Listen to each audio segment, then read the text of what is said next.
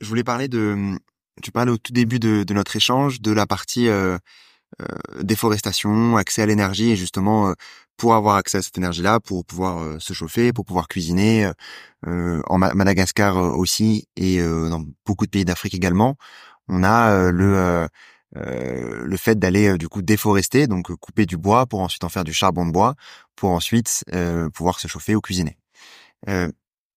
Est-ce que cette partie-là, euh, on sait que du coup, c'est, enfin, faut prendre un peu ce recul-là hein, quand, quand on vient un peu loin de ça.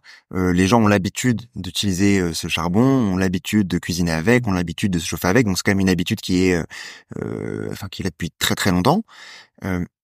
comment est-ce que tu fais Est-ce que vous arrivez et comment est-ce que tu fais pour accompagner justement ce passage à, à l'électrique en fait? Alors, c'est une bonne question.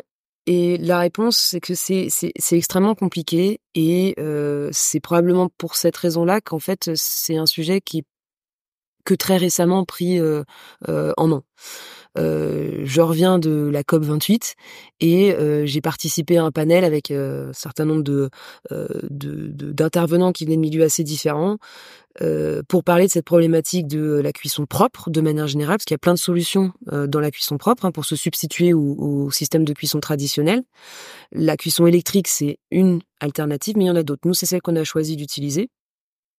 et ce qui est assez effarant, à la fois le côté positif quand on ressort d'une discussion comme ça dans un événement aussi euh, mondialement couvert, euh, c'est qu'on remarque que le momentum sur euh, la cuisson propre, il est de plus en plus présent, ce qui est absolument indispensable parce que c'est un facteur hyper important dans la dans la situation climatique et de biodiversité actuelle. Euh, mais c'est que très récent, c'est que c'est que depuis récemment qu'on en, qu'on en discute. Donc il y a encore quelques années, on nous prenait un peu pour des hippies quand on euh, parlait de mettre en place des solutions de cuisson électrique. Le, on a euh, au niveau d'Anka initié un projet pilote de cuisson électrique à Madagascar. C'était le premier qui existait. On a démarré ça en 2021.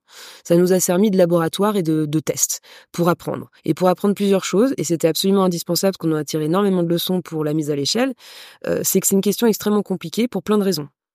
Il n'y a pas d'ordre hiérarchique dans les raisons que je vais donner, mais l'une des raisons, c'est qu'on vient proposer une solution alternative électrique qui est certes plus moderne, plus propre et plus durable, mais qui vient concurrencer une solution traditionnelle qui est, elle, alimentée par des carburants fossiles, souvent achetés à très bas prix ou même récoltés sauvagement.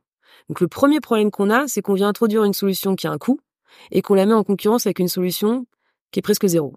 Donc on a un problème de d'acceptabilité par les consommateurs sur euh, la partie purement financière, purement économique de la solution. Là où ça soulève un autre problème, c'est que le secteur privé là-dedans peut pas agir seul. Pourquoi? Parce que tant qu'on aura des solutions euh, traditionnelles, thermiques, euh, fossiles à très bas prix, on ne pourra pas concurrencer avec nos solutions. Sauf que ce qui se passe sur la partie fossile et traditionnelle, si on est face à des coûts aussi bas, c'est parce qu'il n'y a pas forcément de politique mise en œuvre pour protéger les espaces verts de la coupe sauvage ou quoi que ce soit, parce que le charbon n'est pas suffisamment, euh, a pas un prix suffisamment non incitatif sur le marché. Donc ça soulève des questions de politique publique, euh, d'engagement des politiques euh, sur la mise en place de cadres réglementaires et de cadres fiscaux aussi. Il n'y a pas de taxes appliquées sur ces euh, sur ces ressources, donc on n'a pas suffisamment d'incitation ou de désincitation à utiliser ces sources euh, traditionnelles quand on vient introduire des sources nouvelles qui, elles, n'ont pas d'incitation particulière. Il n'y a pas de défiscalisation sur les, technologies ou les systèmes, ou il n'y a pas d'aide complémentaire sur euh, la partie tarifaire pour les rendre plus attractives. Premier vrai sujet. Deuxième sujet, et comme tu, tu le, tu laissais sous-entendre, euh, c'est qu'on introduit des solutions qui sont très différentes des pratiques habituel. Donc rien que dans l'usage, on vient perturber des habitudes et les habitudes de cuisine et les habitudes culinaires et gastronomiques, c'est très ancré en fait dans l'être humain. Donc quand on est habitué à cuisiner les choses d'une certaine manière, on a du mal à s'en défaire. Et donc là, c'est comme si tu comparais, il y a des gros, il y a des puristes, mais c'est comme si tu comparais faire un barbecue électrique ou un barbecue au charbon. Bah voilà, c'est pas les mêmes saveurs, ça rend pas exactement le même résultat. Donc il y a forcément un débat sur quelle est la solution qu'on préfère indépendamment de ce qu'elle peut apporter économiquement ou quoi que ce soit.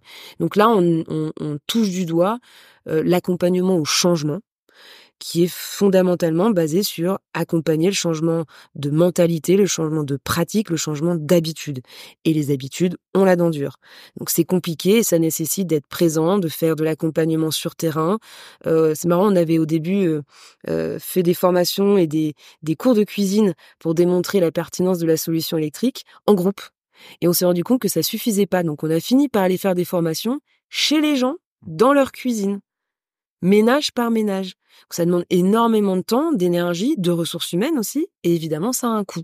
Donc, on s'est associé avec des acteurs locaux, des associations, des entreprises sociales, qui travaillent sur la cuisson propre ou sur euh, la sensibilisation et l'accompagnement des populations rurales, pour essayer de faire changer les mentalités. Euh, mais c'est un sujet qui est particulièrement difficile, et euh, j'ai mis ça aussi en avant lors de, de mon intervention à la COP, c'est que si on ne prend pas au sérieux ce, cette composante-là, on va au-devant d'échecs futurs parce qu'une solution peut être mise en œuvre, mais qui garantit que dans un an ou dans deux ans, elle sera encore pratiquée.